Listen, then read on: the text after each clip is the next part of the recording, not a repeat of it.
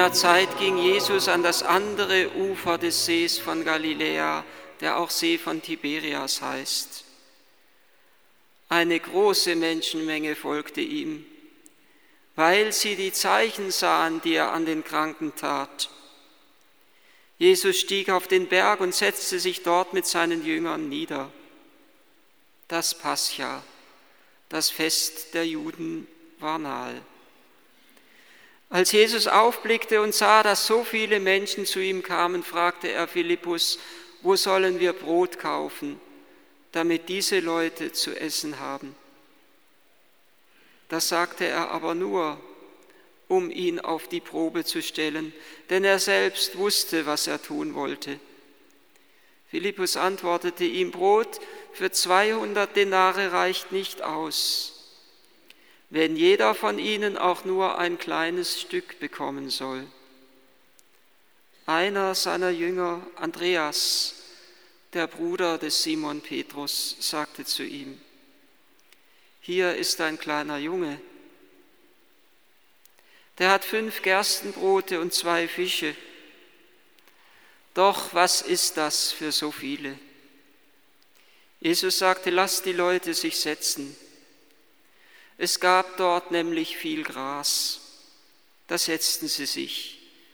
Es waren etwa 5000 Männer. Dann nahm Jesus die Brote, sprach das Dankgebet und teilte an die Leute aus, so viel sie wollten. Ebenso machte er es mit den Fischen. Als die Menge satt war, sagte er zu seinen Jüngern, sammelt die übrig gebliebenen Brotstücke, damit nichts verdirbt. Sie sammelten und füllten zwölf Körbe mit den Stücken, die von den fünf Gerstenbroten nach dem Essen übrig waren. Als die Menschen das Zeichen sahen, das er getan hatte, sagten sie, das ist wirklich der Prophet, der in die Welt kommen soll. Da erkannte Jesus, dass sie kommen würden, um ihn in ihre Gewalt zu bringen und zum König zu machen. Daher zog er sich wieder auf den Berg zurück, er allein. genauso wie Maria in Kana mitwirkt am Wandlungswunder von Wasser in Wein, genauso wirken hier die Jünger mit an dem Wunder der wunderbaren Brotvermehrung. Die Mitwirkung des Menschen ist immer gefordert, wenn Gott sein Heil wirken will. Es verhält sich allerdings in Kana etwas anders als am See von Tiberias. In Kana ist es Maria, die auf Jesus zugeht und ihn aufmerksam macht, sie haben keinen Wein mehr. Und hier ist es Jesus, der auf die Jünger zugeht und zu ihnen sagt, wo sollen wir Brot kaufen? Und nach dem Zeugnis der anderen Evangelisten sind es die Jünger, die auf Jesus zugehen und zu ihm sagen, schick die Menschen fort, damit sie in die umliegenden Dörfer und Gehöfte gehen und sich dort das Nötige, was sie zum Leben brauchen, besorgen können. Die Mitwirkung des Menschen ist gefordert. Aber bei den Jüngern ist es etwas anders als bei Maria. Maria, sie sieht die Not die Jünger offensichtlich, zumindest nach dem Zeugnis der Synoptiker, Markus, Matthäus und Lukas, sehen auch die Not. Und die Jünger sagen, schick sie weg, wenn sie die Not schon sehen, damit sie für sich sorgen. Und Jesus sagt, gebt ihr ihnen zu essen. Und Maria sieht nicht nur die Not, sondern sie weiß auch, dass Jesus dieser Not Abhilfe leisten kann. Maria ist das Urbild der Kirche. Sie sieht die Not der Menschheit und sie weiß, wo sie Hilfe erbitten muss. Sie sieht nicht nur die Not der Menschen, sondern sie sieht auch das, was Jesus geben möchte, wenn wir nur unsere Herzen für ihn öffnen, wenn wir nur die nötige innere Bereitung dafür haben. Die Mitwirkung ist gefordert in Kana wie hier an, in, am See von Tiberias. In Kana ist der Gehorsam gefordert, was er euch sagt, das tut. Füllt die Krüge mit Wasser. Das Wasser ist gefordert. Hier ist gefordert, dass die Jünger das, was sie haben, Jesus in die Hände legen und ihm zur Verfügung stellen. Sie gucken, was sie zusammenkratzen können. Mehr als 200 Denare können sie nicht aufbringen. Und zugleich wissen sie, Geld allein genügt nicht. Geld genügt nie, wenn die Sehnsucht des Menschenherzens gestillt werden soll. Und so entdecken sie nicht nur das Geld, sondern sie entdecken auch noch den kleinen Jungen mit seinen fünf Broten und seinen zwei Fischen. Und hier in diesem Geschehen ist schon urbildlich das verwirklicht, das dargestellt, was sich im Geheimnis der Eucharistie verwirklichen soll. Dass wir das, was wir sind und haben, Jesus in die Hände legen, damit er es aufrundet, damit er das, was noch unvollkommen ist in uns, zur Vollkommenheit führt. Das, was unvollendet ist, vollendet wird in seinen Händen. Von dem kleinen Jungen ist ein grenzenloses Vertrauen gefordert. Er muss darauf vertrauen, dass wenn er das, was er hat, hergibt, dass er am Ende nicht als Verlierer, sondern als Gewinner dasteht. Und hier in diesem kleinen Jungen zeigt sich ein ganz wesentliches Element der Heilung unseres Menschseins. Ob wir unser Menschsein von der Angst her leben oder vom Vertrauen auf Gott. Ich bin überzeugt, dass viele Sünde, die meiste Sünde, vielleicht gar alle Sünde, ein Mangel an Vertrauen ist. Dass die Sünde immer von der Angst herkommt.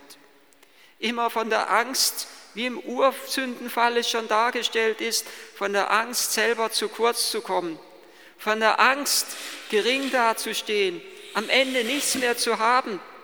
Das ist doch die Angst, weshalb die Menschen gegeneinander kämpfen und Macht übereinander ausüben, weil sie Angst haben, am Ende als Verlierer und nicht als Gewinner dazustehen. Und der kleine Junge darf erfahren, dass aus dem wenigen Hab und Gut, das er gegeben hat, alle gespeist wurden weil sein Hab und Gut durch die Hände des Erlösers hindurchgegangen ist. Und das ist das Entscheidende, dass das, was wir sind und haben, durch die Hände des Erlösers hindurchgeht und durch die Hände des Erlösers gewandelt und vollendet und vervollkommnet und geheiligt wird. Er hat Vertrauen gehabt, dieser kleine Junge. Und damit ist er zu einem Bild für Christus selber geworden. Nicht umsonst sagt der Evangelist Johannes ja am Beginn dieser Begebenheit, dass das Pascha, das Fest der Juden, nahe war. Und das heißt, der Evangelist wirft schon einen Blick auf das letzte Pascha-Fest des Herrn. Da, wo es nicht mehr nur um Brot und Fisch geht, sondern um Leib und Blut. Und genauso wie ja Kana die Wandlung von Wasser in Wein schon ein Hinweis ist auf die Wandlung von Wein in Blut, so ist schon die wunderbare Brotvermehrung ein Hinweis auf den Leib Christi, den Jesus austeilen wird, wenn er sein Herz öffnet und sein Blut vergießt am Holz des Kreuzes und sein Leib und sein Blut schenkt, damit der Hunger der Menschheit nach der göttlichen Liebe wirklich gestillt werden kann. Der Junge ist zur Christusverähnlichung gelangt indem er alles gegeben hat. Der Junge ist eigentlich ganz ähnlich wie das Bild der armen Witwe, die Jesus, beobachtet, die Jesus beobachtet, die in der Nähe, wo er in der Nähe des Tempels sitzt und sieht, wie viele Reiche von ihrem Überfluss irgendetwas abgeben, in den Tempelopferkasten hineinwerfen. Und die arme Witwe, sie gibt nur zwei Groschen, aber sie gibt alles, was sie hat. Und damit wirft sie ihr Leben in die Hände Gottes, legt sie ihr Leben in die Hände Gottes hinein, wirft mit diesen zwei Groschen alles in die eine Waagschale. Und bei Gott wird alles aufgewogen, wenn wir nur alles geben. Und der kleine Junge, es ist ein Bild, er ist ein Bild für die Jünger selber. Nach dem Zeugnis bei, anderen, bei, bei den anderen Evangelisten sind es ja die Jünger, die noch ein wenig Brot bei sich entdecken Der, Jünger ist, der, der kleine Junge ist ein Bild für die Jünger, ist ein Bild für die Kirche. Er findet sich wieder in der armen Witwe, er findet sich wieder in den Heiligen, er findet sich wieder in Mutter Teresa, er findet sich wieder in all denen, die all das, was sie, auch wenn es noch so wenig ist, was sie haben, in die Waagschale hineinwerfen und darauf vertrauen, dass der Herr es aufrundet und vollendet. Es ist ja eine Erfahrung, die hier gemacht wird, die wir bis zum Ende der Zeit machen, die jeder von uns schon in irgendeiner Weise gemacht hat, dass wir den Eindruck haben, es reicht nicht. Wie die Jünger hier den Eindruck haben, weder das Geld reicht, noch die wenigen Hab und Güter, diese fünf Brote und die zwei Fische reichen. Gebt ihr ihnen zu essen, hatte Jesus zu den Jüngern gesagt. Er führt sie in eine Überforderungssituation hinein. Er verlangt etwas von ihnen, was sie nicht können. Eine Erfahrung, die wir immer wieder machen. Das Geld reicht nicht, die Zeit reicht nicht, die Kraft reicht nicht. Aber wenn wir es Jesus in die Hände legen, rundet er es auf. Er verlangt nicht das Unmögliche von uns, sondern er verlangt das, was für uns möglich ist, dass wir das ihm sagen, dass wir das ihm geben damit er sein Wandlungswunder daraus wirken kann. Und wenn es die leeren Netze sind am Ostermorgen, als Jesus am anderen Ufer steht und die Jünger fragt, habt ihr was, was ihr mir geben könnt? Habt ihr vielleicht noch irgendwo fünf Brote und zwei Fische? Aber dort haben nicht mal die Jünger mehr das. Nein, sagen sie, sie haben nur ihre leeren Netze. Aber selbst wenn wir die leeren Netze in die Hände des Herrn legen, füllt er sie in einem reichen Maß, mit einer solchen Überfülle, dass die Jünger sie kaum mehr einholen können, weil die Netze zu zerreißen drohen. Das ist das göttliche Leben. Und das ist das Tröstliche an diesem Evangelium, dass Gott unser bruchstückhaftes Sein aufrundet und dass er nicht knausrig gibt, sondern dass er in Überfülle gibt. So war es beim Wein in Kana, 600 Liter Wein, eine unvorstellbare Summe für eine Hochzeitsfeier in einem kleinen Ort. Dann wieder bei der wunderbaren Brotvermehrung und schließlich noch einmal beim reichen Fischfang. Er teilt ihnen die Brote zu und zwar, er rationiert nicht, du bekommst nur so und so viel und du nur so und so viel, du wiegst so und so viel und deshalb bist du so groß und bekommst so viel Brot und nicht mehr, sondern er gibt so viel sie wollten. Gott ist nicht knausrig. Er möchte jedem Menschen die tiefste Sehnsucht seines Herzens erfüllen. Allein da, wo wir wieder anfangen zu rechnen, allein da zieht er sich zurück. Denn am Ende heißt es ja hier, sie kamen und wollten ihn zum König machen.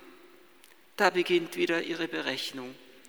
Wenn wir den zum König machen, dann ist er verpflichtet für uns. Dann haben wir in Zukunft genug zu essen.